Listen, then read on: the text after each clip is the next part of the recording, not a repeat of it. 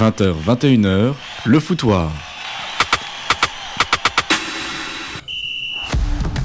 C'est que je l'ai dit, bordel Je l'ai dit Mais il est con ce Vinicius ou quoi? Donne-moi ton short Je m'en bats les couilles. Maman, se shoot Brésil ou pas, Ronaldinho, machin chouette, euh, rien à foutre. Bonjour à tous et à toutes, bienvenue dans Le Foutoir, l'émission 100% foot qui réunit les plus grands experts de la planète. Euh, très heureux de vous retrouver sur Louise Radio 104.8 FM ou louiseradio.be. On est en live comme chaque mercredi et avec moi j'ai trois chroniqueurs.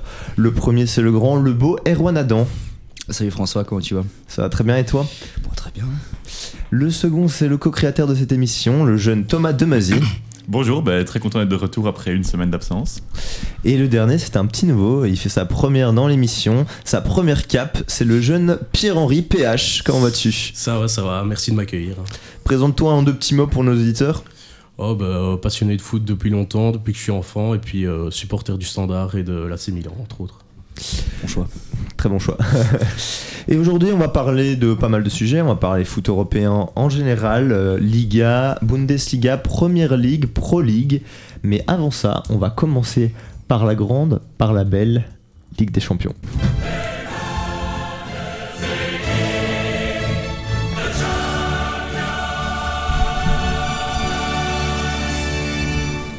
Hier, Manchester City a signé un carton historique face à Leipzig, victoire 7 buts à 0. Et que retenir d'autre de ce match que l'incroyable quintuplé d'Erling Haaland? 5 buts en seulement 60 minutes de jeu, le seul avec Léo Messi et quel autre joueur? Luis Adriano. à avoir mis 5 buts euh, dans, en Ligue des Champions donc depuis 1992. Alors je ne sais pas qui a regardé le, le match ici autour de la table. Pour être honnête, j'ai pas vu. Moi non plus, j'ai pas regardé. Personne. Moi j'ai préféré regarder l'Inter. Très très mauvais choix, ça c'est fini au 0-0. Ouais, très mauvais choix. ouais. Exécrable, on Mais bon. devant, le, devant Porto Inter, il se passe, il se Ouais, passe ouais, pas grand chose. À part la 90 minute. Mais bon, PH, un petit mot pour. Je sais pas si t'as vu les, les- au moins les vidéos des buts. Oui, si, j'ai j'ai vu quand même. Qu'est-ce que tu penses de ce joueur, de ce quintuplé? Bah, je dirais que c'est vraiment un joueur euh, affamé de goal, quoi. Ça se voit que. Enfin, il y a beaucoup d'attaquants qui disent euh, qu'ils vivent que pour les buts, etc. Mais lui, ça se voit que c'est vraiment vrai. Il est toujours au bon endroit, au bon moment. Dès qu'il a l'occasion, il frappe, il, il provoque des situations et ça se voit qu'il il vit vraiment que pour ça, que pour les buts, quoi. Et euh, est-ce que pour vous, il y a pas mal de gens qui disaient il y a quelques semaines que, euh, que le City jouait moins bien en fait avec euh, Erling Haaland? Est-ce qu'on est d'accord que c'était des critiques qui étaient peut-être pas fondées ou vous avez il y a un peu de vérité là-dedans? Pour Haaland, bah, moi je dirais que non. Pour le coup, je je suis pas d'accord du tout. Dans le sens où peut-être que dans le. Allez, la qualité de jeu, la beauté du jeu pour certains, ça a diminué. Mais quand t'as un tueur comme ça, t'as pas d'autre choix que de le faire jouer, de 1, et de t'acclimater à lui, de 2, quoi. Et puis moi personnellement mon avis c'est que depuis qu'Aguero je veux dire n'a plus le, on va dire, le top niveau avec City et qu'il a laissé plus ou moins la place à d'autres joueurs, bah c'était bien beau d'avoir pas mal de joueurs comme euh, Bernardo Silva, Sterling que parfois tu mettais en pointe, mais il y a rien à faire, parfois ça tricotait beaucoup devant le but. Ça fait quand même du bien d'avoir un mec qui plante, qui plante, qui plante pour City. Et je pense que surtout il faut laisser encore un peu de temps pour qu'il soit parfait- parfaitement optimal. Mais je pense qu'il y a très peu de joueurs dans l'histoire du championnat anglais, dans l'histoire même du football, qui ont une adaptation aussi spectaculaire. Alors, Moi, non, je voulais dire que c'est un joueur tout simplement efficace, tu vois. Ouais. Dans tous les domaines du jeu. Même dans son jeu, il n'y a pas de fioriture, il n'y a pas euh, de dribble de trop, il n'y a pas de contrôle de trop, tu vois. Je trouve que c'est un joueur qui est purement efficace et ce qui est- c'est ce qui manquait à City ces, ces dernières saisons. et je trouve qu'en plus, il est même pas égoïste, même pas spécialement. Tu sens qu'il met le collectif avant tout. Euh, mais bon. Et est-ce que pour vous, si maintenant City devait aller gagner la Ligue des Champions, Haaland, il pourrait aller chercher un ballon d'or malgré le fait qu'il n'ait pas euh, disputé la Coupe du Monde, sachant que le ballon d'or, c'est de, pour la saison 2022-2023. C'est plus pour l'année civile. Moi, je dirais que non quand même, parce que je pense que la Coupe du Monde, ça reste quand même une condition euh, quasi obligatoire. Quoi, pour, euh, enfin, une bonne prestation en Coupe du Monde, ça reste obligatoire pour euh, prétendre au Ballon d'Or. Et puis, euh, bon, je, je pense quand même que Messi, euh, ça va quand même être assez dur de passer à côté pour euh, le Ballon d'Or cette année. Quoi. Après, moi, je pense qu'il y a beaucoup la, la culture de l'instant dans le football. Donc, euh, est-ce qu'on va encore repenser à la Coupe du Monde euh, au moment de décerner le ballon d'or? J'en suis pas si sûr. Je suis assez d'accord avec toi. Moi, je suis assez d'accord avec vous. C'est juste que pour moi, avec tous les 4 ans, voilà, tu as ce gros facteur, le plus gros qui est pour moi le mondial quand même, malgré qu'il arrive plusieurs mois avant le vote. Mais on sait jamais ce qui peut se passer avec Alan. C'est-à-dire que si en quart, en demi, en finale, il reclaque 3, 4, 5 buts, on sait pas. Franchement, on sait pas. Ouais, c'est très S'il bat un record de buts, par exemple, de, de- de Ronaldo en, en Champions League, Pourquoi Après, pas Je pense qu'il a, il a 10 buts. Le, le record, c'est 17, si je me trompe Ouais, Il pas. peut aller le chercher. 2014. Qui sait? Qui sait? Ce serait incroyable. Non, ce sera un candidat pour moi en tout cas. Ce sera- je, je suis d'accord avec vous. Mbappé, qui je pense, hum, avec l'élimination en Ligue des Champions, je pense qu'il ne l'aura pas. compliqué. ouais. Alors que c'est peut-être intrinsèquement le meilleur joueur actuel. Ça me fait très mal de le dire. Bah, il, il souffrira du fait d'avoir été, entre guillemets, battu par Messi au mondial. Et si on, si parlait d'Alan par exemple, là il souffrirait d'avoir été battu en Champions League par Alan. Donc je pense que c'est un peu le numéro 2 dans les deux et qu'il va en souffrir. Et on va parler aussi de l'autre match de la soirée hier qu'on a un peu abordé, Inter-Porto. Alors moi j'ai regardé le match que je qualifierais de Mourignesque. On a vraiment vu bah, deux, équipes anciennes équipes de Mourinho et une équipe de l'Inter qui, voilà, vraiment ils n'avaient pas envie de jouer du beau football. Un peu à l'image de ce qu'ils avaient proposé en poule. Euh, moi je les avais pas trouvés extrêmement beaux, mais ils avaient battu le Barça et c'est comme ça le football. Moi je j'aime pas forcément une équipe qui joue comme ça, mais il y a un moment, t'as les résultats, donc qu'est-ce que tu veux que je te dise? Bah, l'Inter a fait de l'Inter, tu vois. C'est... Ils ont été là pour défendre, ils ont assuré le, le service minimum. Et euh, bah, c'est efficace, ça fonctionne. Donc, euh, Et on est d'accord que c'est pas forcément l'équipe qui fait le plus peur pour les quarts de finale, l'équipe à, à aller chercher au tirage au sort? Non, pas du tout. Après une prestation pareille, je pense que beaucoup d'équipes seraient ravies de les avoir en quart, quoi. Et euh, enfin, Erwan disait que c'était efficace, mais pour euh, vraiment peu, à peu de choses près, ils, ils étaient éliminés, quoi. Avec euh, la fin de match qu'il y a eu, franchement, c'était vraiment euh, sur le fil du rasoir, quoi. Pour rappel, ceux qui ne l'ont pas vu, euh, vraiment dans le temps additionnel, il y a eu une barre et un poteau, Ouais. arrêt poteau de, de la part de Nana. Donc ça a été très très chaud. Alors il y a deux autres matchs ce soir, Real Liverpool et Naples Francfort. Alors bon, pour rappel, le Real l'avait emporté 2-5 à l'aller et Naples 0-2 de son côté. Est-ce que vous voyez un de ces deux matchs euh, se retourner, avoir un retournement de situation pff, non, honnêtement, non. Moi non plus. Moi non plus. euh. Euh, je vois pas mal de, de- de gens sur Twitter ou quoi euh, qui pensent que Liverpool peut le faire et c'est pas mal de supporters du Real. Je sais pas s'ils veulent travailler le karma, mais bon, perso. Non, Trois buts d'écart, ça va être, ça va être trop. Et surtout, après tout ce que nous a déjà montré le Real en Ligue des Champions, euh, même, je rappelle le, le match contre Chelsea l'an passé où le Real gagne 3-1 à l'aller, au retour, City qui, euh, Chelsea qui met 3-0, et finalement, ils arrivent à ne perdre que 3-2 et à quand même se qualifier en prolongation. Donc, ça va être euh, des beaux matchs. J'y crois peu aussi, mais à nouveau, dans le foot, voilà. Imaginons qu'il marque après deux minutes, on ne sait jamais. Mais pour moi, c'est une équipe qui est quand même trop malade pour inquiéter le, le Real à ce point-là. Euh, est-ce qu'ils est-ce qu'ils doivent se. Enfin, non, ils doivent jouer à fond la Ligue des Champions, mais je pense qu'ils ont même pas la tête à ça à fond. Bah, je crois que c'est une saison qui va être euh, vite à oublier pour Liverpool, je pense. hein. Ouais, on sait jamais. Alors, euh, après avoir parlé de la Ligue des Champions, il est temps de parler de la vraie plus grande compétition du football européen. Je parle évidemment de la grande Jupiler Pro League. Je connais pas. Alors ce week-end, le Standard s'est incliné à Bruges 2-0. Les Rouges peuvent nourrir des regrets sur cette défaite qui permet à leurs concurrents de prendre 4 points d'avance dans la course au top 4. PH, est-ce que pour toi, le Standard, ils ont définitivement loupé le coche pour jouer les Playoff Champions? Euh, pour moi, malheureusement, oui, quand même, parce que maintenant l'écart au niveau des points est quand même déjà, de, enfin, déjà plus grand. Et au niveau du calendrier aussi, il, y a, il reste 4 matchs. Il y a un match contre Genk, un match contre Charleroi, un match contre OHL et contre Ostende. C'est quand même pas des matchs euh, faciles à gagner, entre C'est des guillemets. équipes qui vont jouer leur maintien, Ouais. les deux plus faibles et les deux autres, bah, elles ont toutes les deux quelque chose à jouer aussi. Zut qui vient changer d'entraîneur aussi. hein. On en parlera juste après. Et pour toi, Erwan, est-ce que c'est pas un peu la marque de fabrique des Légeois cette année de louper la bonne opération? Bah, J'en parlais justement avant le match, c'est à chaque fois qu'on peut faire la, bonne opération, qu'on peut faire le bon mouvement et se rapprocher top 4, ben on rate le coche quoi. Mais euh, après l'objectif reste le top 8, donc euh, dans l'idée le standard est toujours bien placé euh, pour satisfaire ses objectifs de la saison. Pour moi le top 4 ce serait un petit peu trop tôt et on n'aurait rien à y jouer donc. Et il y a un sujet que je voulais aborder. Autour de la, de la table, on est tous euh, admiratifs du travail de Ronnie Deila, qui est un bon coach. On est tous d'accord là-dessus. Mais autant on est aussi là pour souligner quand ça va bien, mais je pense qu'on peut aussi parfois faire des remarques quand ça va un peu moins bien. Ouais, c'est sûr. Ben, moi, ce que je lui reproche depuis le, le, début, de la saison, pardon, c'est euh, la gestion du cas euh, Zian Chanak, qui est rentré contre Bruges à la 84e minute. Pour moi, il doit rentrer 20 minutes plus tôt. Euh, T'es dans un match où t'as du mal à trouver les solutions, où tu perds un 0. Et euh, Chanak, c'est ce genre de joueur qui peut rentrer, qui peut faire basculer un match. C'est aussi un style différent que t'as pas. T'as Balikucha Zinkernagel qui sont des joueurs qui adorent avoir le ballon dans les pieds. Euh, Chanak, c'est un joueur qui peut jouer à la profondeur. Donc pour moi, tu, tu dois le faire rentrer avant euh, pour changer le match. Moi, je comprends le point de vue, mais j'aimerais alors vous poser une question. Pour vous, c'est quoi le poste de Chanak Parce que pour moi, je comprends Deila dans sa, son management, parce que pour moi, il a trouvé un équilibre dans son équipe, avec un milieu, ben, avec des travailleurs, hein. Balikwisha aussi, c'est un travailleur, Ouais. ça, il a un volume. Et moi, dans beaucoup de matchs où des gens criaient à faire monter Chanak, j'étais en mode, mais qui on descend pour le faire rentrer? Mais moi, on a l'impression qu'on le voit depuis longtemps, Chanak, mais en soi, c'est vraiment euh, tout récent. Et c'est vrai que c'est difficile de trouver son poste, mais moi, je dirais quand même que je le préfère dans l'axe, derrière les attaquants, là où il peut euh, aussi apporter euh, son côté hargneux dans la récupération du ballon et tout ça, et puis se projeter rapidement vers l'avant.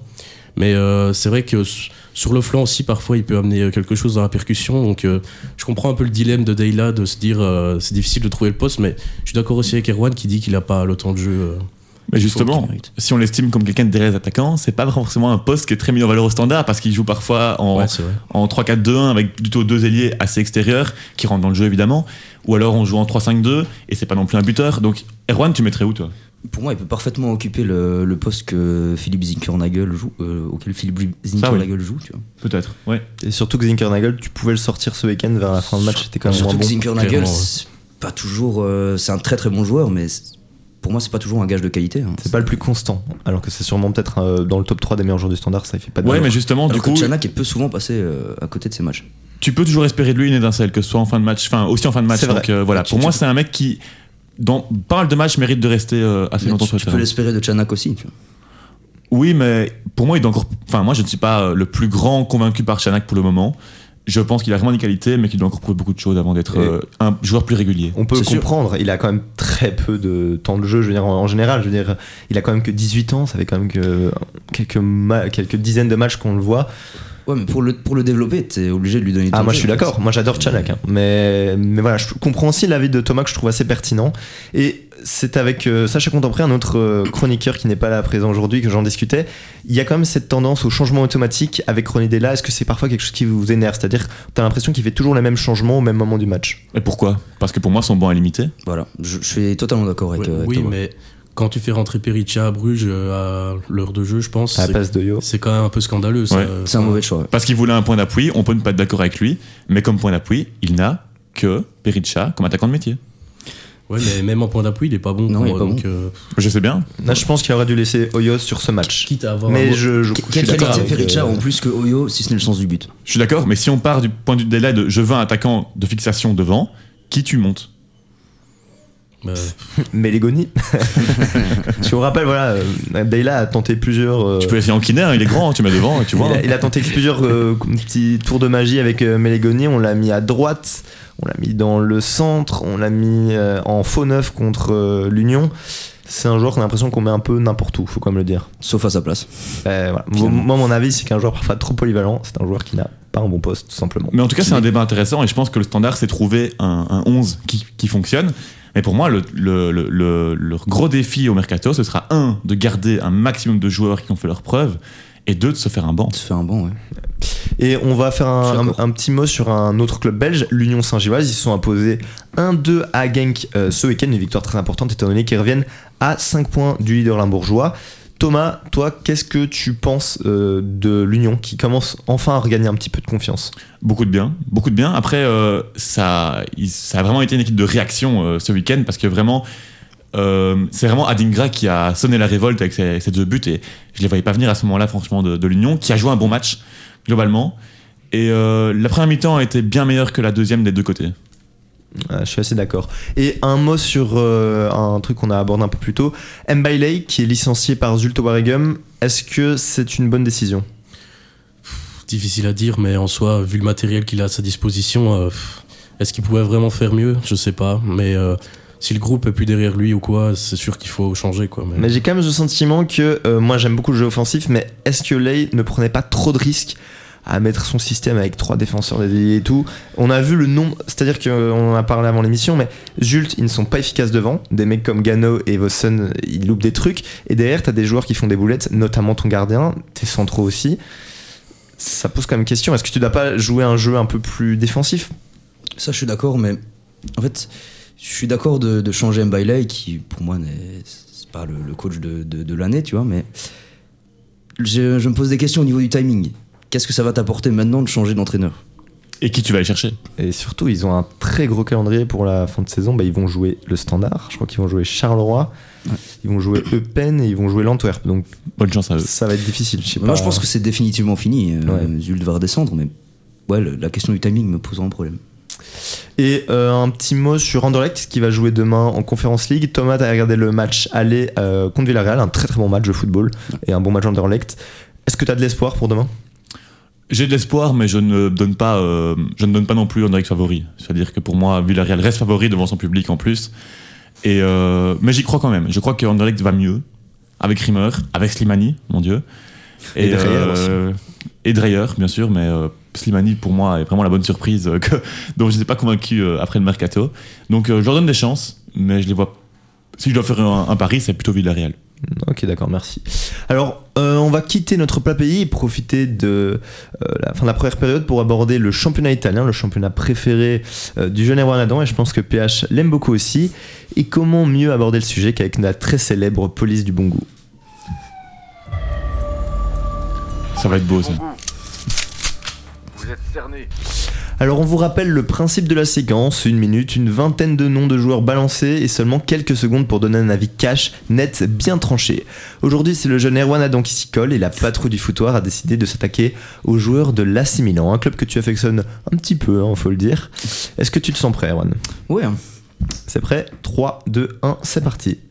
Mike Maignan, un véritable mur, Cyprian Tataruzanu, incapable de capter un ballon, Alexis Almakers, joueur limité par excellence, Davide Calabria, le capitaine, Théo Hernandez, Turbo Théo, Serginho Dest, retour à l'envoyeur. Pierre Kaloulou, Euh, le plus gros coup de ces 20 dernières années, je pense. Fikayo Tomori, Très rassurant.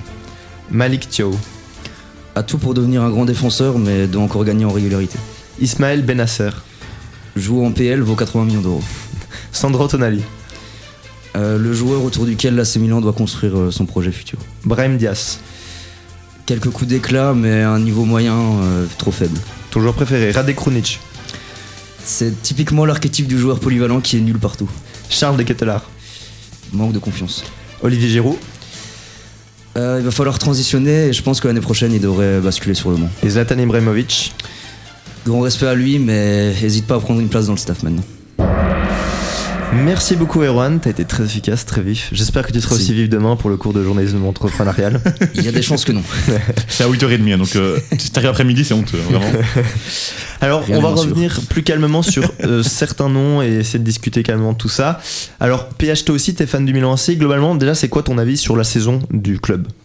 Bah, la saison, euh, tout allait plus ou moins bien euh, avant la Coupe du Monde. Et puis après, euh, il y a tout qui s'est effondré avec euh, des défaites un peu surprises à répétition.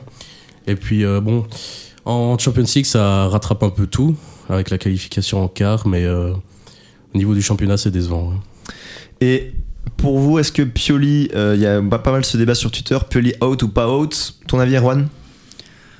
Bah, moi je, je suis content de- du travail de Pioli parce que bah, il a ramené le Scudetto euh, après une période ultra ultra compliquée pour, euh, pour le Milan. Après c'est vrai que maintenant on peut remettre quand même beaucoup de ses choix en question. Ce week-end il a encore fait débuter euh, Rade Krunic à la place de Sandro Tonali. Ça c'est quand même, je remets quand même ça en question. tu vois. Moi, moi, je pense qu'il devrait peut-être s'en débarrasser à la fin de la saison. Pour moi il doit finir la saison parce que Ouais. de toute façon on n'a plus rien à jouer à part le top 4. Bah, plus rien à jouer, non. Vous, vous avez Oui. votre place dans le top 4 et la Ligue des Champions. Le top 4, mais je veux dire, C'est la, la définition de jouer des trucs. ce que je veux dire, Il en parle, on dirait la coupe, Non, euh, non, la coupe Slovénie. ce que je voulais dire c'est que on n'a aucune chance d'aller chercher le titre. On a 20 Non, points ça, de retard sur. euh, Et heureusement Sur, pour vous euh, que la Juve s'est pris des points de pénalité. Qui vont peut-être récupérer en mais plus. qui vont être récupérés. Et euh, on va faire un petit mot sur un joueur que j'ai pas évoqué dans la police du bon goût, c'est Raphaël Leao, qui est un excellent joueur de foot, mais qui est en très grande difficulté avec l'AC Milan. Ton avis PH sur ce joueur? Et en fait, sa période sans but, ça correspond presque jour pour jour avec euh, le moment où ils ont changé de dispositif. Donc, euh, à mon avis, c'est à cause de ça, mais aussi, je pense qu'il est perturbé par les rumeurs de transfert, de prolongation et tout. Et c'est jamais bon dans la tête d'un joueur. Et en plus, euh, ouais, je pense pas qu'il est toujours utilisé à bon escient quoi, dans le système. Ouais, Il y a pas mal de disputes, je pense, vis-à-vis de la prolongation de son contrat. Prolongera, prolongera pas. Moi, j'espère qu'il prolongera. Je trouve que c'est un super joueur, Raphaël Leao. Après, c'est c'est dans les moments difficiles comme ça que tu vas voir si c'est un grand joueur. Ouais. S'il est capable de se relever, c'est que c'est un grand joueur. Et un autre mot sur un joueur critiqué, c'est Charles de Ketelaar. Aïe. Aïe, qui bah, cette année, je pense, n'a toujours pas marqué le moindre but et Non. qui vraiment se fait mais allumer euh, en Italie. Ton avis, Erwan, sur, euh, sur sa première année euh, dans, la- dans la capitale lombarde Tout le monde en attendait peut-être un peu trop de, de sa part. Il passe de la Jupiler Pro League avec le club de Bruges à la Serie A avec Milan. Euh, transfert à 32 millions d'euros, le transfert phare de l'été. Euh, ça fait beaucoup de pression sur, euh, sur ses épaules. Et je pense qu'on en a entendu un peu trop de lui, trop rapidement. Il y a, d'autres joueurs à l'image de, euh, de Sandro Tonali, de même Raphaël Léo, qui ont eu Benasser du mal à, à s'adapter à Milan. Donc euh, j'espère pour lui qu'il va suivre euh, les mêmes traces que ses joueurs. Et je pense qu'il y a moyen parce que Pioli, c'est un mec qui sait vraiment bien, je pense, aider les jeunes. On voit un mec comme Thio, il est super bon euh, ces derniers temps. Tu parlais de Dextelar qui se fait allumer, il faut quand même préciser par qui. Parce que c'est-à-dire que, ok, les fans, observateurs, beaucoup lui crachent dessus, mais à côté de ça, tu as des gens qui prennent position pour lui, notamment Ibrahimovic par exemple, des gens qui sont peut-être mieux placés et qui disent que c'est normal qu'il lui faille du temps. Ouais, je suis 100% d'accord avec toi. C'est pas mal, la- je crois, dans la Gazzetta dello Sport euh, quotidien Voilà, mais Et sur Twitter. c'est pas les gens que j'écoute le plus quand il s'agit de juger un joueur sur ses six premiers mois. Et je pense que Zlatan, il avait bien senti aussi Raphaël Leao. Il l'avait dit, euh, il va progresser, ce mec, vous allez voir. Bah, c'est pour moi c'était le meilleur joueur d'Italie euh, la saison dernière. Zlatan qui est rappelé en sélection suédoise, Ouais. à 41 ans. 41 ans. Il avait pris sa retraite internationale à l'Euro 2016. Il va peut-être jouer l'Euro 2024. Je sais pas si on se rend compte.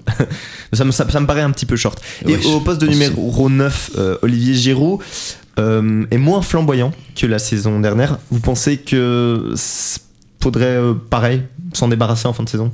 C'est peut-être le seul joueur irréprochable dans le groupe. Du coup, euh, c'est difficile de se dire en même temps on va le mettre sur le banc ou s'en séparer.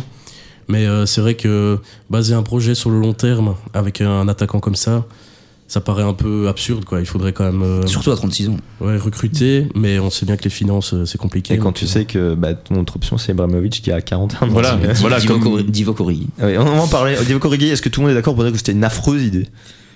Idée, non. affreuse, Non, idée, je sais non. pas, je pense pas, mais euh, C'est un joueur qui avait peu de temps de jeu à Liverpool et qui était pas affreux sur le temps de jeu qu'il a eu, qui était plutôt même décisif. Pas flambé dans le jeu, mais décisif. Et donc, euh, je pense pas que c'était un mauvais deal pour les deux parties, mais actuellement, ça marche pas, c'est clair. Bah, il était gratuit, c'est un joueur dans la rotation qui peut toujours te servir.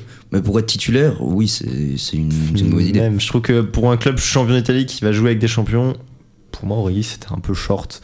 Je pense qu'on en a fait beaucoup aussi sur lui euh, pour, Oui, bien sûr. par- pour euh, genre, rappelons-le Ouais. comme une poignée de match. Le mec n'a même pas de rythme dans les jambes depuis ces dernières années. Il s'est contenté d'une place de remplaçant à Liverpool. Même pas de remplaçant, de remplaçant de remplaçant. Oui, mais il leur faudrait voilà. un buteur dans tous les cas, parce Ouais, que comme disait. Erwan, euh, Giroud 36 ans, Ibra 41 ans, tu renchaînes pas une Ouais. saison avec ça. Et c'est ça le problème du club, c'est que à chaque mercato, on se dit euh, ils vont se renforcer et tout, et au final, on, se retrouve avec euh, un noyau hyper court par rapport aux concurrents. Quoi. Bah, ça dépend à quel poste, parce qu'en défense, tu t'es renforcé, Ouais. et pas qu'un peu, sur les deux dernières années, je Le dirais. flanc droit, ça fait deux ans qu'on en attend un. et- mais d'ailleurs, à ce niveau-là, Samaker se fait moins critiquer que l'année dernière, mais parce qu'il y a bien plus nul que lui devant, euh, qui joue parfois. Messias, ouais. Junior Messias, c'est pas un bon joueur, euh, désolé, mais. C'est un joueur qui est trop faible pour, euh, pour l'AC Milan et pour jouer euh, la Ligue des Champions et le haut de tableau en Serie A. Tu peux pas baser ton flanc droit sur Alexis Salemaker, c'est Junior Messias. Il y a un vrai problème à ce niveau-là aussi. Mais le flanc droit est un, est un problème depuis un bon moment maintenant euh, à Milan. Surtout que derrière, c'est David De Calabria. Moi, j'ai dit que c'était le capitaine parce que bah, c'est vrai, c'est c'est un joueur emblématique du club quand même. Tu le résumes à ça c'est- pas un grand latéral. J'ai bien aimé sur Dest le retour à l'expéditeur, je trouvais ça assez poétique. Non, Ser- Serginho Dest. euh, Dest, c'est un niveau défensif qui est catastrophique. Mais bien sûr, mais moi, quand il était au Barça, à un moment, on l'avait fait jouer ailier. Et personnellement, c'était une je disais, mais il est meilleur là que quand il joue latéral, c'est évident. Ouais. Et dans une défense avec euh, des pistons et tout, pff, je sais pas, bref. Euh, juste avant de finir la première partie, Erwan, est-ce que tu veux pas faire une déclaration d'amour à Gvaradona Bah si, effectivement, ça c'est un, un joueur que, j'aime beaucoup. Vous avez parlé du Ballon d'Or tout à l'heure pour, euh, pour Erling Haaland. Est-ce que lui ne pourrait pas être, euh, être un concurrent aussi? Je pense pas quand même euh, à ce moment-là. C'est vrai qu'il fait une grosse saison, beaucoup d'assists, beaucoup de buts, mais de là à être candidat au Ballon d'Or, euh, je pense pas. Il Moi a non plus. quand même des joueurs incontournables avant lui euh, pour prétendre. Ouais. L'année prochaine peut-être, mais là, ça va être un peu En court. tout cas, moi, je- moi c'est vraiment un joueur. Euh, moi, on, dès amoureux de lui. tout début de saison. Moi, j'avais un match, j'étais mais c'est quoi, c'est quoi ce phénomène Je veux dire, il est grand, il est physique, il sait dribbler, il a une très bonne qualité de frappe. Tu parles de Ketela là? Ouais, exactement. Parce que tu le décris parfaitement. hein. Bon les gars, il est temps de siffler la mi-temps de l'émission. Et Erwan, merci beaucoup, vous avez tout donné. Euh, ils vont céder leur place à deux remplaçants et on va s'écouter Nena pour, euh, comme petit indice pour euh, le premier thème qu'on abordera en seconde partie d'émission. Merci beaucoup les gars. Merci.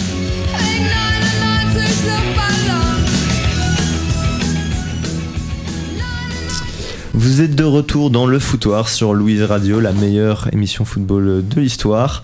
Alors, euh, il y a eu deux changements à la mi-temps. PH et Erwan ont cédé leur place à deux superbes joueurs. Le premier, c'est le jeune Arnaud Absil. Comment vas-tu? Super, très confiant pour ce soir, on, on est ensemble. On rappelle que Arnaud est un grand supporter de Liverpool. hein. Donc, euh, il, il avait une drôle de tête quand il est arrivé. Ça va être difficile. Et le deuxième, il est en dépression car il est fan de l'Olympique lyonnais. C'est Émile. Remis de mes émotions de vendredi en tout cas. Mais ça fait plaisir de revenir sur, euh, sur la pelouse. Alors, euh, on va, le- la musique vous donner un petit indice du thème. On va aborder l'Allemagne, ce magnifique championnat. La Bundesliga. Alors, pour être honnête, c'est pas le championnat que je connais le mieux. Euh, mais bon, ça va pas nous empêcher, ça ne nous empêche pas d'en parler dans le footard, car on est des grands journalistes, on doit connaître tous les championnats. Alors, j'ai préparé un petit quiz euh, sur le sujet. J'espère que vous saurez répondre. Oh oui. Le stress. Alors c'est parti, j'ai fait euh, cette question normalement. Première question très simple, qui est l'actuel meilleur buteur de Bundesliga? Randall Colomwani.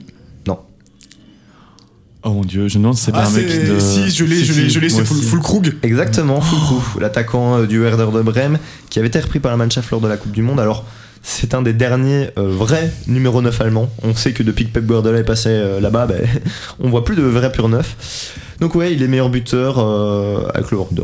Anecdote quand il était monté au, au jeu avec euh, l'Allemagne contre l'Espagne, j'avais envoyé des potes. euh, ah ah, c'est marrant, ils jouent des deux allemandes, euh, ils le font monter.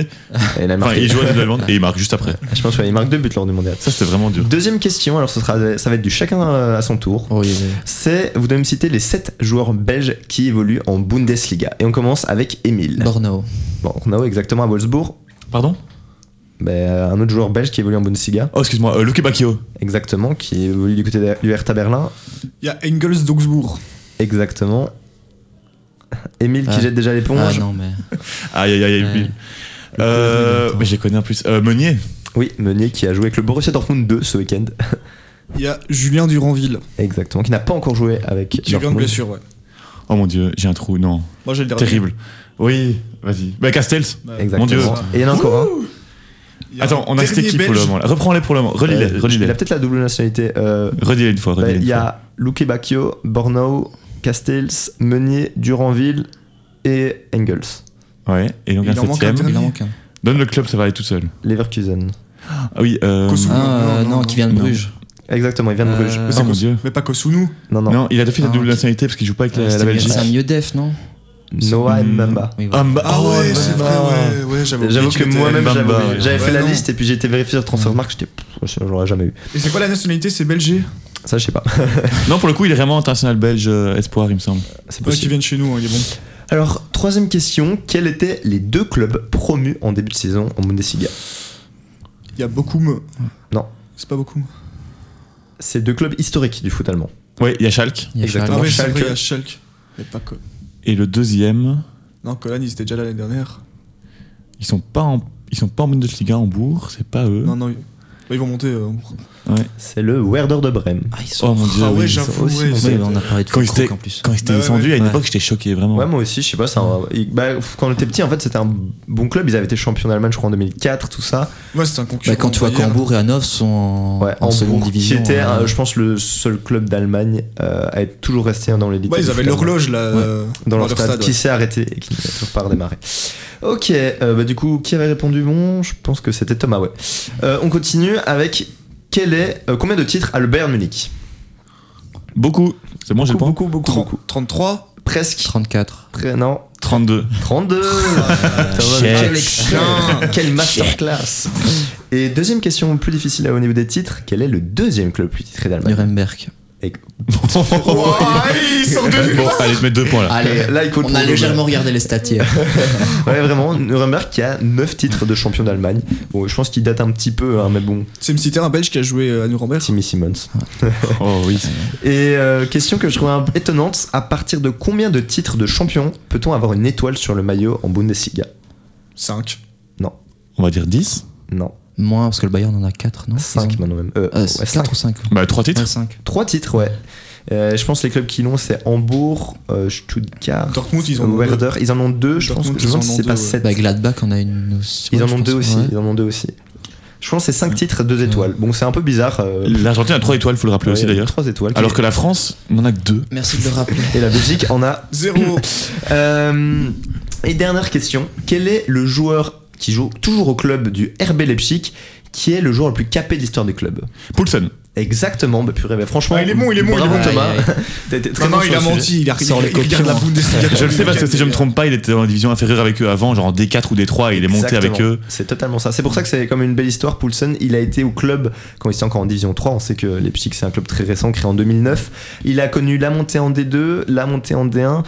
Et bah, ce qui est un petit peu triste, c'est qu'aujourd'hui, maintenant, il joue quasiment plus avec. euh, je crois qu'il a 13% de temps de jeu en Ouais. Bundesliga. Joueur très hype il y a quelques années. Ouais, il était très. euh, Moi, je me souviens sur une époque sur FIFA, il était euh, assez cherché, assez, assez cherché sur le marché. ouais. Le rêve d'Arnaud, c'est FIFA, c'est incroyable. Et il a même marqué contre la Belgique à l'Euro 2021. On s'en Ouais. rappelle.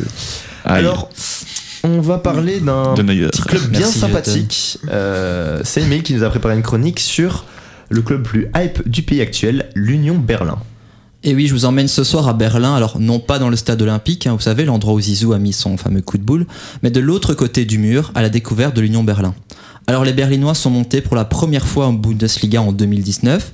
Depuis, le club ne cesse de grandir. Une première saison conclue à la 7 place, une seconde à la 5 Et cette année, les coéquipiers de Sven Michel sont à la lutte pour une place sur le podium, ainsi que pour un quart d'Europa League. Un parcours qui évoque celui d'une autre union, du côté du Parc d'Uden, mais ces clubs partagent bien plus de similitudes qu'un simple nom ou qu'un parcours. Alors, ce club, il est né dans un contexte bien particulier. Nous sommes en pleine guerre froide en Allemagne de l'Est. Pas question donc de jouer contre des clubs de l'Ouest. L'Union Berlin est basée dans un quartier industriel et va rapidement incarner l'opposition au régime dictatorial et à la Stasi, les services secrets de la RDA. À chaque coup franc, lorsque l'adversaire dressait un mur, les fans criaient Nous devons détruire le mur de Berlin. Opposition qui n'est pas du goût de l'État, hein. les politiques est-allemands s'arrangeaient alors pour transférer les meilleurs joueurs de l'Union vers le Dynamo Berlin, présidé par le chef de la Stasi. À la réunification, l'Union Berlin est en manque d'argent et ne peut pas intégrer le niveau professionnel. Alors, comme son pendant belge, l'Union Saint-Gilloise, l'Union Berlin, ils évoluent dans une enceinte particulière. Le club joue au An der Alten Försterei, littéralement Oh là là. à la vieille maison forestière, allemand troisième langue. L'enceinte est située... L'enceinte est située à côté d'un parc, hein, je sais pas si ça vous rappelle quelque chose. L'atmosphère, les installations, tout est d'un autre temps. Oubliez le foot business, les loges. Ici, 85% des 21 000 places sont debout. Le stade est resté dans son jus, hein, comme ce vieux marquoir. Même le logo est d'une autre époque, lui qui a été élu parmi les 16 pires logos de foot selon la très sérieuse FFL. On dirait un autocollant de frigo. Un autocollant de frigo. Et vous entendez l'hymne du club hein, en français, l'Union de Fer, Einser Union en allemand, dans lequel les supporters en fait revendiquent leur identité ouvrière, de gauche, un peu punk aussi. Et en ils sont aussi un petit peu particuliers, ces supporters.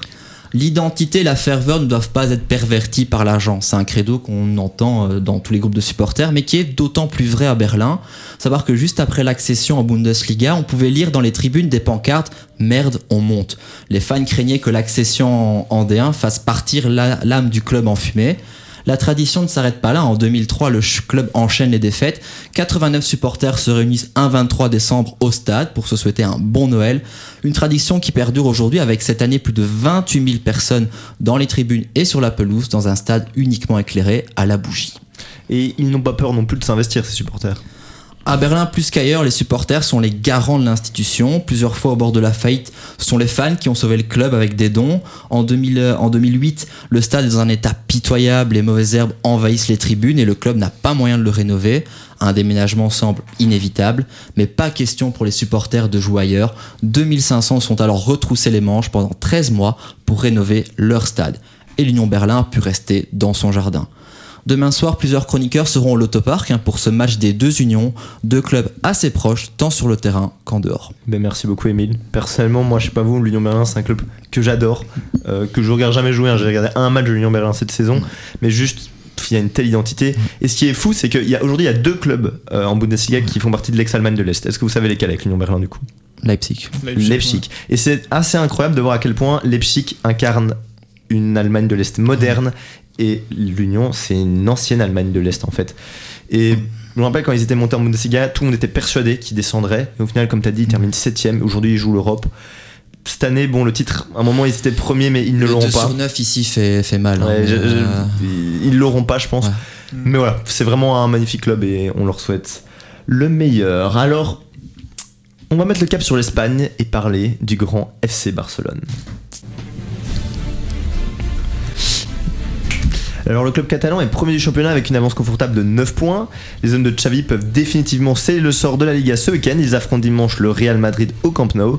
Mais avant de parler du Classico, Thomas nous a préparé une petite chronique. Le Barça se déplaçait à Bilbao dimanche soir. Pour toi c'est clair, les Catalans ont montré qu'ils savent s'imposer sans briller. Et oui François, accrochez-vous parce que ça va tanguer. Petit rappel, le trophée de la Liga n'a plus visité Barcelone depuis 2018-2019. Pour le standard, 4 ans sans c'est peu. Pour le Barça, c'est une éternité. C'est gratuit ça. C'est Bien facile, sûr. hein, franchement. En jetant l'ancre à Bilbao, terre de leur ancien entraîneur Ernesto Valverde, les Blaugrana savaient qu'ils naviguaient en eau trouble. Sur un rythme de croisière impressionnant en championnat, les Blaugrana débarquaient chez une équipe qui leur a souvent fait boire la tasse ces dernières années. On peut donc imaginer l'état psychologique des supporters de la bande à Xavi avant la rencontre. Je suis pas venu ici pour souffrir, ok? Mais le Barça d'avant n'est plus, sauf en Europe. La défense, plus qu'encline à sombrer avant l'arrivée de capitaine Xavi à la barre, a colmaté ses brèches. Les frères Williams, détonateurs offensifs de en ont fait l'amère expérience ce dimanche à San Mames. À bâbord, la tentation était grande pour eux de déborder le perméable Sergi Roberto, mais le maillon faible de la NAS catalane a pu compter sur Sergio Busquets pour ne pas prendre l'eau. Malgré son âge, malgré les critiques, le vieux loup de mer catalan reste maître dans l'art de maintenir le Barça à flot. En plus d'écoper le navire, Busquets l'a lancé vers la victoire. C'est toute sa vista qui lui a permis de décaler Rafinha, dont le coup de canon croisé a trouvé les filets basques juste avant la mi-temps. Les Rory Blancos ont eu beau lancer l'abordage au retour des vestiaires, ce Barça-là est pratiquement insubmersible. Sûr de ses forces, l'ogre catalan a pourtant dangereusement lâché du lest au fil du match. Son gardien Marc-André Ter Stegen, par quelques plongeons bien sentis, a su retarder l'échéance jusqu'à la punition par Iñaki Williams en toute fin de match. Mais le VAR a douché San Mamés, entré en ébullition. Faute de bras de Mouniagne à la base de l'action, but annulé, nouveau sauvetage miraculeux de Marcos Alonso dans la foulée, et voilà l'équipage catalan propulsé vers une 19e clean sheet en 25 matchs de Liga. Le chiffre, il est fou. Dans seulement 6 matchs, Ter Stegen a vu un ballon franchir sa ligne. Rendez-vous compte.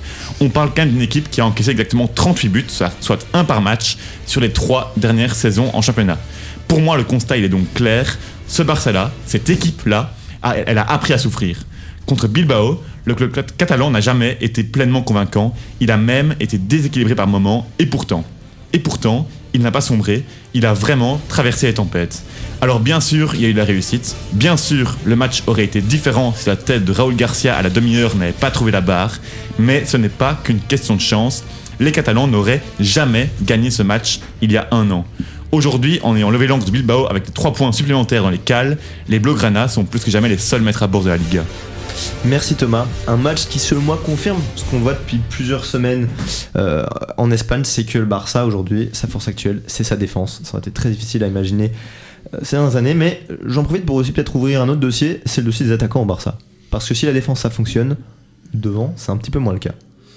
Ouais, je crois que Fa- Fati, pour moi, il doit partir du Barça. Je vais, Carrément. je vais être assez catch, à cash, pardon. Pour moi, il doit partir. Il est en totale crise de confiance dans ce club. Il a, je crois qu'il a même perdu la confiance de son coach. Et euh, pour moi, ouais, euh, il y a Lewandowski devant. Pour moi, c'est ou peut-être le remettre sur l'aile gauche et, ou un changement de dispositif. Mais euh, pour moi, là, c'est cuit, quoi. Bah, ouais, malheureusement. Ça fait peur parce que ce gars était incroyable avant qu'il se pète. Mais ouais, d'un côté, c'est vrai. Moi, j'adore Fat- enfin, j'adorais Fati. Il s'est pété lors d'un match contre le Betis. Ça a été trop difficile. Dans, dans les faits, il a jamais été non plus totalement lancé. On n'a jamais vu Ansu Fati enchaîner 10 matchs en tant que titulaire. C'est assez triste. Et Lewandowski, on peut aussi parler de son niveau depuis la Coupe du Monde, assez fantomatique quand même devant. On, bah, il y a eu sa blessure hein, aussi, faut, faut pas l'oublier, mais euh, oui, beaucoup moins présent qu'il ne l'était effectivement avant le, le début de la Coupe du Monde, moins pesant dans le jeu aussi, beaucoup moins influent, donc euh, ça manque d'un pivot et ça manque tout simplement d'attaquant au Barça. Moi, je suis d'accord avec ça. Et euh, je rajouterais aussi qu'un tournant, malheureusement, les dernières semaines, c'est la blessure de Dembélé, qui fait mal parce que c'est vraiment bah, le détonateur offensif, pour reprendre un terme de la, de la chronique. Mais euh, je pense que c'est lié à ça. Et je regardais justement les 20 derniers matchs du Barça. Bon, Dembélé était là à l'époque. Mais le nombre de matchs qu'il gagne par un but d'écart, c'est un truc qu'on voyait jamais avant. Mais c'est un Barça qui est plus pragmatique. Et ils sont super pragmatiques. Et pour rester aussi sur les attaquants, Ferran Torres, bah, c'est un joueur qui fonctionne à la confiance et actuellement il en a pas. Et moi, il me fait beaucoup penser à Timo Werner. C'est un joueur intelligent, il a une bonne compréhension de l'espace, du vrai. pressing, tout ce que tu veux. Mais devant les buts, c'est un croqueur et tu le sens qu'il est pas en confiance. Le seul au final qui progresse cette dernière semaine, c'est un joueur que j'avais pas mal critiqué, c'est Rafinha. Qui ben, notamment a marqué ce week-end, il avait marqué aussi contre Valence, il a marqué contre Manchester en, Europa League, j'allais dire Ligue des Champions, malheureusement non. Euh, au final, étonnamment, c'est un joueur qui progresse. Ben, avant la Coupe du Monde, en fait, moi j'ai regardé quelques matchs du Barça et je le voyais pas si mauvais que ça. Dans le jeu, ça allait, mais il était juste pas décisif. Et c'est bizarre parce que depuis la Coupe du Monde, et oui, il y a eu la blessure de Dembélé, là, le gars, il- au niveau des chiffres, il, il- il fait taire la, cri- la critique, quoi. Il devient de plus en plus décisif et euh, franchement, c'est bien pour sa confiance parce que moi, j'avais entendu quelques rumeurs comme quoi le Barça voulait déjà le mettre sur la liste des transferts au prochain mercato. Aussi. Et là, euh, ben là, je crois que Xavi doit être content euh, parce que voir deux joueurs euh, exceptionnels pour le moment sur l'aile droite euh, avec le retour potentiel de Dembélé, ça promet. Ça promet pour les, les prochaines semaines. Et question parallèle, euh, Thomas a parlé du très bon match de Sergio Busquets euh, contre euh, bah, du Bilbao. Il a déjà fait un très bon match contre Valence euh, il y a quelques, quelques semaines. Vous êtes Matteo Alemani, directeur sportif du Barça. Est-ce que vous prolongez Busquets, sachant que son contrat arrive à échéance en juin de cette année? Oui. Oui. Moi aussi, parce que je me pose toujours la question du remplacement après, et que c'est un profil si spécifique que je vois pas qui le remplacerait dans l'effectif actuel déjà. j'ai ma petite idée pour plus tard. Et mais, qui pourrait acheter? Ben Arnaud. euh, Moi, je pense qu'ils vont prendre Rodri de Manchester City. Ouais, ce serait le meilleur choix, mais, Mais- aller le chercher, il faut le Mais faire. hein. Il finan- lâche- faut les finances derrière. Ouais. Et Ouais. Pep ne va jamais lâcher un joueur sur lequel il compte. Je pense que c'est le gars sur le Pep, quoi. Ouais, ouais. Pas loin. C'est-à-dire que quand tu regardes un peu les Sané, les Sterling, on a bien vu ce qu'ils sont devenus une fois qu'ils avaient quitté City. Mais voilà, Busquets, je suis vraiment mitigé parce que je trouve qu'il est encore. En fait, il est indispensable. Aujourd'hui, dans le Barça actuel, il est indispensable. Mais le truc, c'est que dans les grands matchs, je pense qu'on sera toujours tous d'accord là-dessus, il va se faire noyer. Tu le mets en Ligue des Champions dans un match avec Ouais. une grosse intensité, Busquets, mauvais. Intensité, vitesse, il sera pas là. Et il faut à tout prix euh, trouver un remplaçant le plus vite possible. Parce que ça va vite devenir compliqué. Maintenant, c'est, c'est- je pense que c'est un joueur aussi qui doit être important dans le vestiaire. C'est-à-dire que c'est un joueur qui incarne un petit peu l'institution catalane. Donc, dans un club qui veut amener de plus en plus de jeunes, je pense que c'est super important d'avoir un joueur un peu d'expérience comme ça dans le vestiaire qui va permettre de calmer les choses si ça va mal. Donc, euh, je pense qu'il faut pas négliger son importance dans, dans le vestiaire aussi. C'est vrai que c'est pas Serge Robert qui va élever la voix dans le vestiaire, je pense. Et je pense que beaucoup aiment le voir plus haut, mais je pense que celui actuellement qui est le plus à même de le remplacer, c'est quand même De Jong. Et euh, voilà, c'est- ce sera un choix de- du coach en fait. Ouais, Ouais, moi, j'aurais dit plus euh, un Franck Caissier sur le moyen terme. Pourquoi pas le moyen terme, pourquoi sur pas, court- ouais. Court moyen terme, ouais, mais après, euh, Caissier est souvent blessé aussi, donc. euh, Que je trouvais très bon à l'AC Milan, par contre. Ouais, c'était un très bon joueur. même cette- euh, j'adorais cette joueur. année, ça fait quelques, les quelques derniers matchs qu'il a joué, je parle pas de son début de saison, il est Ouais, ou alors une au- autre idée pour aller chercher un potentiel remplaçant de Busquets, c'est tu vas prendre Partey d'Arsenal. Ouais, je pense qu'ils vont le vendre très très très Euh, cher. je serais curieux de voir euh, qui, en tout cas, sera dans deux ans dans notre jeu du Barça. Parce que Gavi euh, Pedri, ça me semble assuré, non sauf problème pense- financier d'ailleurs. Bernardo avec euh, De Jong, ça peut être un truc incroyable. hein. Bernardo Silva, Ouais. trop bas pour le- sur le terrain pour ça. Ouais, non, pour, pas pour remplacer Busquets, mais si tu arrives à faire une association avec De Jong, euh, Je sais Bernardo. pas, moi j'aime beaucoup Bernardo Silva, mais je sais pas si c'est en tant que tel le profil dont tu as le plus besoin actuellement au Barça, mais, mais à voir. Après, quand tu vois l'état de l'attaque, pourquoi pas. Pour moi, il faut un mec axé défense, mais vraiment un récupérateur incroyable, Après, si- avec une vision du jeu comme Busquets. Renki peut avoir ce rôle-là. C'est mais ça. comme tu as dit, il se projette vraiment bien aussi. Parce que devant, il faut libérer euh, Pedri, De Jong et Gavi qui a un gros volume de jeu, mais pour moi, il faut quelqu'un derrière qui assure la baraque. Quoi. Et on, donc euh, ce week-end, comme on a dit, on a le Classico. Alors Eden Hazard ne risque pas de jouer. Alors je sais pas si vous avez vu, il a livré une interview pour la RTBF ce week-end où il a dit qu'il ne parlait plus avec son entraîneur Carlo Ancelotti, malgré il a souligné un respect mutuel entre les deux hommes. Il dit toujours qu'il veut réussir au Real. Émile, pour toi, est-ce que c'est pas perdu d'avance? Enfin, je vais être très succinct, mais c'est terminé quoi. je pense que faut arrêter terminé. les frais à un moment donné. Au Real ou même en général Eden Hazard? Non, je dirais pas en général, même si je pense qu'il a pas la mentalité pour rebondir, mais au Real, ça me semble clair et net que ça doit s'arrêter là quoi. Pareil, et ma question, c'est qui va aller le chercher aujourd'hui? Pas grand monde. Peut-être Lille, et encore. Tu bises Brennes le château. Hein. Ce serait un coup incroyable pour eux. Il faut voir les efforts qu'ils seraient prêts à faire au niveau financier. Pourquoi pas un destin à la, à la Gareth Bale finalement? Est-ce que c'est pas plus en Le golf. MLS ou Ouais, en... le golf en Ah ouais, le golf ouais, pourquoi ouais, pas? Il doit pas être mauvais avec Prud'homme, pourquoi pas? Mais, euh, non, Pourquoi pas en MLS ou que sais-je Mais en Europe, a-t-il encore sa place dans, dans un championnat euh, correct Oh, la Pro League. hein. Oh oui, au Sporting, hasard au Sporting, je signe direct. Ou alors à Zult, il leur manque un petit hasard depuis Torgan. Il avait déjà dit que je pense en Belgique, Zult, c'est un club qui ne le- lui dérangerait pas de jouer là-bas. C'est le seul mec sur Terre. Bah, enfin, il avait dit ça en 2013 quand Torgan Non, non, il avait. Mais c'est parce que oui, je pense que Torgan avait une bonne La Challenger Pro League sera peut-être pas mal. il, il va aller au avec Ouais, euh, non, son il- frère. bah, euh, non, il va retourner à le château Et- tranquille en amateur. Arnaud, maintenant qu'on a du recul, je veux dire, Eden Hazard, il a signé au Real en 2019. Pour toi, c'est quoi qui lui a manqué? Une cheville. Une condition physique. Donc c'est les blessures ou c'est en tant que tel un, euh, plutôt son travail physique sur la- sa carrière? Mais c'est une très bonne question ça. Bah, genre, en fait, c'est un, je trouve que c'est un mélange de tout. Il y a eu ses problèmes à la cheville, et puis euh, il a jamais su vraiment rebondir. Et puis pour le peu de matchs qu'il a joué, c'était pas très très bon. Donc, euh, mais comme a dit Emile, bah, pour moi, Eden Hazard, là, la- déjà la dernière phrase, il dit toujours qu'il veut réussir au Real Madrid. C'est pour les caméras, hein, faut pas se cacher. euh, Il va jamais euh, rester. Moi, je pense qu'il y Moi, moi, croit. il part mais- cet été. Moi, je pense que c'est un peu rapide de cracher tout ce qui est euh, l'hygiène de vie, euh, on va dire, euh, sur plusieurs années. Ça a joué, bien sûr, mais je pense qu'il y a eu un énorme facteur malchance avec ses blessures, avec Meunier. Même quand il en parle, on voit que c'est ça qui a été le tournant pour lui, quoi. Mais moi, je pense quand même que. Ça lui pendait au nez, peut-être à cause de ça. Samuel Eto'o qui avait dit en 2014 dans une interview absolument mythique euh, chez Bein Sport, il avait dit que Oh oui. Hazard, il avait, en fait, il avait sorti l'exemple de Ronaldinho. Il dit vraiment en plateau, il dit Eden Hazard, je lui ai dit que Ronaldinho c'était le meilleur joueur euh, du monde, le meilleur joueur de tous les temps, mais juste un joueur qui s'entraîne pas tous les jours à fond. Il y a un moment, ça paye cash. Il a dit ça exactement. Et il a dit Hazard, un jour, il y a un mec qui va naître et qui va être plus fort que lui. Et c'est totalement ce qui est en train de se passer. Hazard, je l'adore, hein, c'est mon joueur préféré avec Messi, vous le savez. Mais il y a un moment où on le sait qu'à Chelsea, c'était pas le mec le plus travailleur. Et quand t'arrives à 30 ans, en fait, c'est un âge où tu déclines physiquement. Ouais. Et il y a, dans les années 80, tout ça, en fait, 30 ans, on considérait même qu'un joueur, c'était normal qu'il décline totalement. Dans le foot actuel, on a beaucoup plus d'exigences parce qu'on peut bien mieux suivre les joueurs, il y a plus d'entraînement. Mais le truc, c'est qu'Eden Hazard, c'est un joueur d'une autre époque. Que ce soit dans le style de jeu, c'est pas un joueur à stat, tout ce que tu veux, mais c'est un joueur qui, physiquement, il n'a pas été professionnel. C'était pas un Zlatan, c'était pas un Cristiano Ronaldo. Et la preuve, c'est qu'aujourd'hui, il a pas de ballon d'or, alors que c'était probablement un des 5 meilleurs joueurs du monde à un moment. Ouais, donc il y a deux 2018, facteurs. Bah, il y a l'interview de Miquel hein, qui dit qu'à Chelsea, c'était probablement. Enfin, il a jamais vu un joueur qui s'entraînait aussi peu et aussi mal. Ben, euh, à Chelsea, ça passait peut-être, mais euh, au Real, avec une telle concurrence, c'est, euh, Et il avait même dit, genre lui, au gymnase, il y va pas. Et je dis pas ça pour tirer sur Hazard. hein. Il mange Je des- mange hamburgers, C'est parce hein, que ça me rend triste. Et je pense que Hazard, n'aurait- c'est peut-être pas un joueur qui aurait fonctionné avec un gros entraînement, attention. hein. Ouais. Mais après, c'est vrai qu'avoir avoir, euh, l'hygiène de vie d'Arnaud Apsil, euh, ça paye à un moment.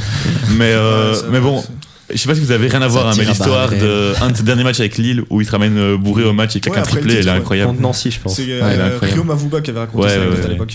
Alors on va finir l'émission sur un petit air british avec euh, Arnaud justement.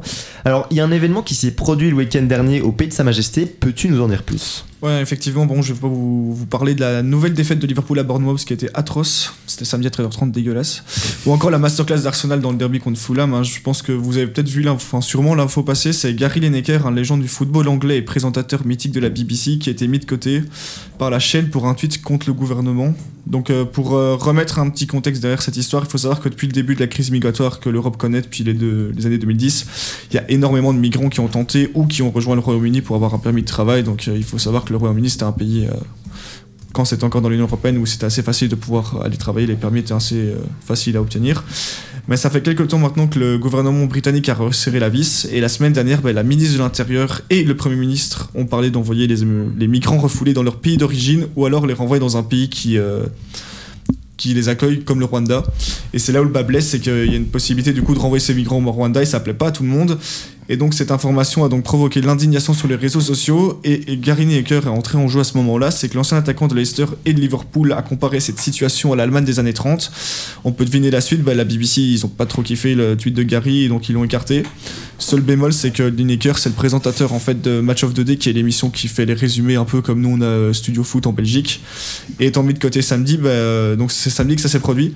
Euh, l'émission a bien eu lieu le dimanche, mais il n'y avait aucun présentateur sur l'émission. Les matchs juste défilaient parce que tous ces présentateurs qui sont ses amis, donc on pense à Alan Shearer et tous ces. euh, Il y a Ian Wright, je pense, qui est encore là, mais ils se sont tous rangés du côté de l'ancien international anglais. Et est-ce que la situation a évolué depuis ce week-end? Bah oui, vu le tollé les proportions que ça a pris, bah, Lineker a eu une discussion avec la BBC, euh, donc la chaîne nationale, euh, lundi matin, et a été ré- réintégré. Le feu a donc été vite éteint chez nos amis anglais, mais n'empêche, moi je trouve ça un peu lunaire. hein. Je pense qu'en tant que nous, on est futurs ou déjà un peu des journalistes, et que ça semblait important pour moi d'en parler parce qu'on voit clairement ici que bah, sport et politique de nouveau s'entrechoquent. Et c'est toujours assez, bizarre et euh, pour moi c'est toujours assez lugubre ces histoires. Et puis après chacun aura son opinion sur le fond et la forme du tweet. Perso pour moi le fond y était. Je pense qu'il a pas tort dans ce qu'il dit, mais la forme, euh, juste mettre ça sur Twitter comme ça, c'est pas vraiment euh, le must à faire. Mais au fond, je pense que Lineker a exprimé un peu ce que beaucoup de Britanniques pensent. Tout bas et pour moi ça lui est juste retombé dessus et heureusement bon tout s'est bien terminé. Et je voulais juste terminer cette, euh, cette chronique en petite anecdote sur Lineker. C'est grâce à son émission le dimanche matin que j'ai commencé à regarder mes premiers matchs de foot européens donc je me rappelle avec mes frères, on mangeait euh, le dimanche matin, on mangeait notre croissant, notre coco au chocolat, puis on allumait la télé, on regardait la BBC directement, puis bon, le- les mecs, euh, je parlais pas un mot d'anglais, donc je, je comprenais rien à ce qu'ils disaient, même pendant les matchs. Mais une fois que l'émission finie, on allait taper le ballon dans le jardin et on allait refaire les buts qu'on avait vus à la télévision. Et donc voilà, moi, euh, mon petit Gary, je l'adore et ça m'a un peu choqué de, ce qui, de voir ce qui lui est arrivé ce week-end. Pas de bière à l'époque, euh, dimanche matin m'étonne. Non, non, non, non, non, c'était euh, foi, quoi, quoi, avec papa, peut-être diurne. euh, ça arrivait, ça arrivait aussi. ouais. Merci beaucoup Arnaud. Alors, juste pour l'anecdote, il y a un autre Gary dans le football anglais qui s'est lancé en politique dernièrement. Est-ce que vous savez qui? Euh, Gary Neville? Gary Neville. Gary Neville. Ah non, Oh, wow. mais non, mais qui Gary- a rejoint le parti travailliste, le parti de la gauche. euh, Bah oui, Manchester. au hein. Royaume-Uni. Futur ministre des Sports, du coup. Je sais pas, mais ça a été très critiqué, hein, évidemment. Il y en a qui disent, mais comment Ouais, il peut se mettre à la place des, des citoyens Le mec, il est millionnaire, etc. J'ai bien- bientôt Noël Le Gret candidat aussi. Ouais. Ouais, ouais, ouais, non, mais. Mais écoutez les gars, merci euh, de votre présence. L'émission touche à sa fin. Alors euh, on a euh, la Ligue des Champions qui commence dans quelques instants. Euh, on va voir quel match vous allez regarder. hein. Regardez euh, Bah, Real Liverpool. ouais, je. Alors je vous remercie Thomas, Arnaud et Émile. Alors n'hésitez pas à suivre le footoir sur Instagram, le euh, underscore footoir underscore Louise. Et on se retrouve la semaine prochaine à 20h sur Louise Radio. Merci à tous, c'est ciao. C'est ciao. Ciao. Salut